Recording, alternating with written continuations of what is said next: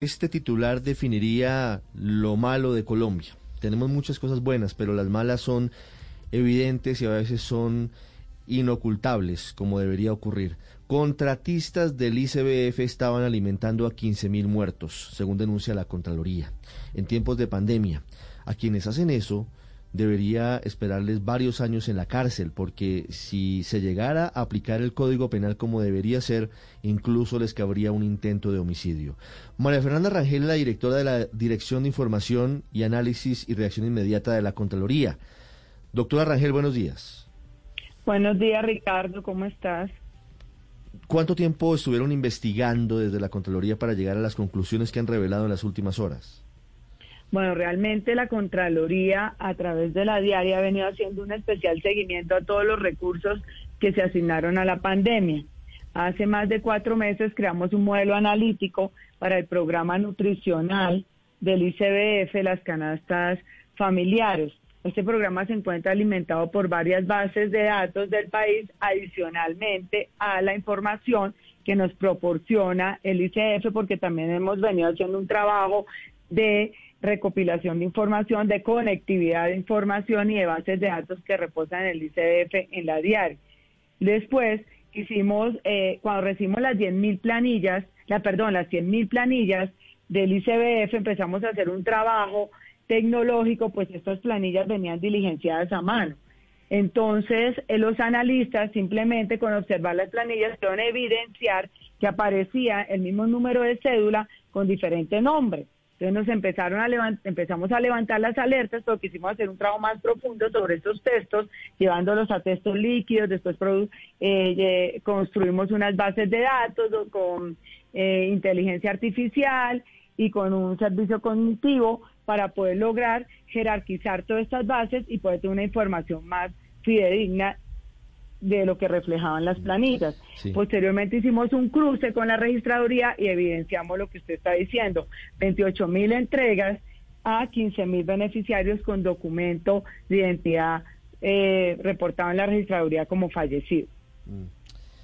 Doctora Rangel, ¿quién es el responsable de, del robo de esta plata? ¿Quién es el responsable de, de este delito contra los niños? Pues realmente en este momento nosotros levantamos unas alertas y para poder determinar como tal un hallazgo, un responsable, tenemos que adelantar una actuación especial. Pero es claramente, se evidencia claramente la falta de supervisión y de juicio por parte de los operadores. Es increíble que ellos vean entre las planillas que le diligencian un mismo número de cédula repetido con diferentes nombres y no le genere ningún tipo de, alerta, de eh, preocupación. Igualmente no es solo el tema de los fallecidos, identificamos a través del modelo que le están entregando a un beneficiario que en este momento es el tutor, porque como ustedes saben en COVID se le entregaba la canasta a, su, al tutor del niño, aparezca un tutor, un tío político recibiendo más de 130 eh, raciones mm. en Buenaventura. O en otro lado, César aparece una señora recibiendo 100 raciones y la misma señora aparece en Magdalena recibiendo raciones. Esas son cosas que tiene que controlar el operador con la base de datos que le entrega el ICBF. Doctora Rangel, ¿cuál es el modus operandi? ¿De qué manera terminan perdiéndose estas raciones de alimentos que deberían ir a los niños menos favorecidos en Colombia?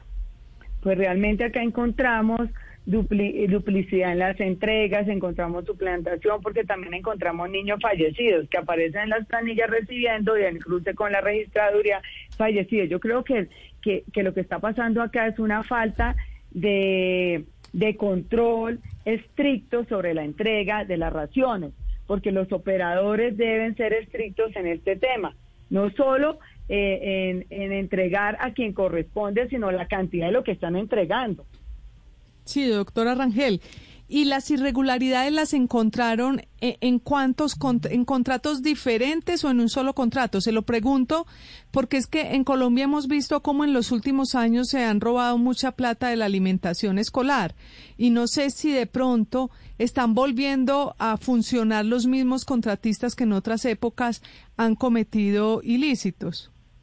Buenos días, Luz María. Claro, Mira, eso se encontró en diferentes, estos 28 mil, que es el trabajo que estamos adelantando, pero seguimos depurando eh, los contratos en todo el país porque son, en este programa hay más de 4 billones de pesos en 2.085 contratos. Eso lo encontramos en Atlántico. Te voy a poner un ejemplo. 6.890 entregas a 3.595 cédulas de fallecidos. Lo mismo en La Guajira, 4.548 entregas a 2.167 documentos de fallecidos. Eso es un cruce sencillo. En, en, en Bogotá también encontramos 5.392 entregas a 3.058 fallecidos. En Sucre, 1.062 entregas a 634 documentos fallecidos. Estos son uno de los registros que hemos recibido porque la idea en la diaria es tener georreferenciado todos estos contratos, los centros zonales, nosotros sabemos en qué centro zonal está, eh, eh, en qué, a qué, contratista le entregó, pero todo eso, todas estas alertas hacen parte de un soporte que le entregamos insumos a la delegada de inclusión social y a la unidad de reacción inmediata que está en la diaria y que va a adelantar una, está adelantando una actuación especial eh, en el marco del control preventivo, porque por fortuna muchos de estos contratos o estas entregas posiblemente no se han pagado al operador y adicionalmente no se han liquidado. Por eso la importancia del control preventivo que está adelantando la Contraloría General. Sí, pero no le respondió la pregunta a Luz María, que además es muy buena, porque lo que queremos saber es si muchas veces se sanciona, por ejemplo, a firmas contratistas porque hayan hecho todo este tipo de cosas que venimos hablando, con, que se hayan feriado la plata que va para la alimentación de los niños, pero muchas veces vuelven y se crean otras sociedades los mismos con las mismas. Luego, ¿han podido ustedes establecer si una y otra vez son los mismos los que crean sociedades distintas para ganarse licitaciones de, de bienestar familiar?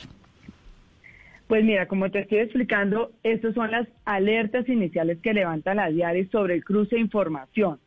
Vamos a entrar en una actuación especial donde vamos a revisar todo el trámite contractual, vamos a revisar los contratistas, vamos a revisar si están sancionados, si no están sancionados, si hay concentración nacional de estas personas, porque puede ser que haya una concentración de contratistas en las regiones y los mismos que están entregando, ¿cierto?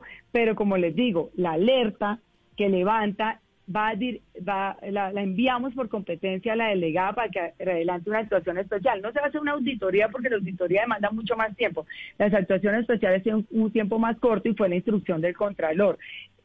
Durante la actuación especial ya empezamos un camino más detallado, aterrizamos los contratistas, se hace una revisión más profunda del tema contractual, pero aquí solo tenemos unas alertas que levantamos de un cruce de información que se hace a través de tecnología, inteligencia artificial, que nos permitió evidenciar estos 28 mil entregas en 15 mil eh, beneficiarios que antes sin la tecnología no lo habíamos podido hacer, porque un auditor se iba a poder demorar un año para poder hacer este cruce de forma manual. Claro. Y eh, sobre todo las planillas. Las planillas venían diligenciadas de una forma super manual, a mano, y eso nos implicó un, trabajo fuerte en temas de datos, que, que también quiero decirlo, el ICBF eh, le fuimos eh, avisando a través de la delegada sobre como las, las falencias que tenían estas planillas y ellos creo que ya están eh, eh, invirtiendo en tecnología para poder mejorar todo este tema. Ese punto es clave, doctor Rangel. Le quería preguntar porque usted menciona además que esta sería la oportunidad de no pagarles a quienes están incurriendo en irregularidades. Quería saber si ya, si, si eso sí va a ser posible, si de alguna manera el ICF, está advertido y puede congelar eventualmente el pago hasta cuando salga ya la, el resultado final, o cómo sería para poder de verdad eh, salvar ese, ese dinero de los colombianos. Pues realmente esas alertas como lo hizo el señor Contralor en el comunicado, las anunció. El ICF ya tiene que entender que hay una alerta sobre estos operadores. Iniciamos la actuación especial y en pocas semanas enviamos unas observaciones al ICF para que ellos puedan tener como un, un, derecho de réplica para que nos respondan, mire, esto si corresponde, no corresponde, y finalmente saca un hallazgo. Yo les pongo, o sea, como ordenadora del gasto, tendría mucho cuidado al momento de llegar a realizar un pago con estas alertas que estamos levantando el día de hoy. como te digo, esto es un cruce de información que hemos hecho, que igual tenemos que llegar al fondo, al fondo del operador, al fondo del contratista, al fondo del beneficiario. Aquí cruzamos información de contratos, la que nos envió el ICF de sus operadores, de los niños, de los beneficiarios y encontramos por ahora que hay unos fallecidos de acuerdo a la información que tenemos conectada en tiempo real de la registraduría. 9.29 minutos es María Fernanda Rangel, directora de Información, Análisis y Reacción Inmediata de la Contraloría, con este hallazgo que es absolutamente indignante. La forma en la que se va la plata de todos los colombianos en ayudas que deberían llegar a los niños menos favorecidos y que terminan en bolsillos de unos pocos, que hacen politiquería con esto o que terminan robándosela. Doctora Rangel, muchas gracias. Muchas gracias, Ricardo. Hasta luego y a todo su equipo.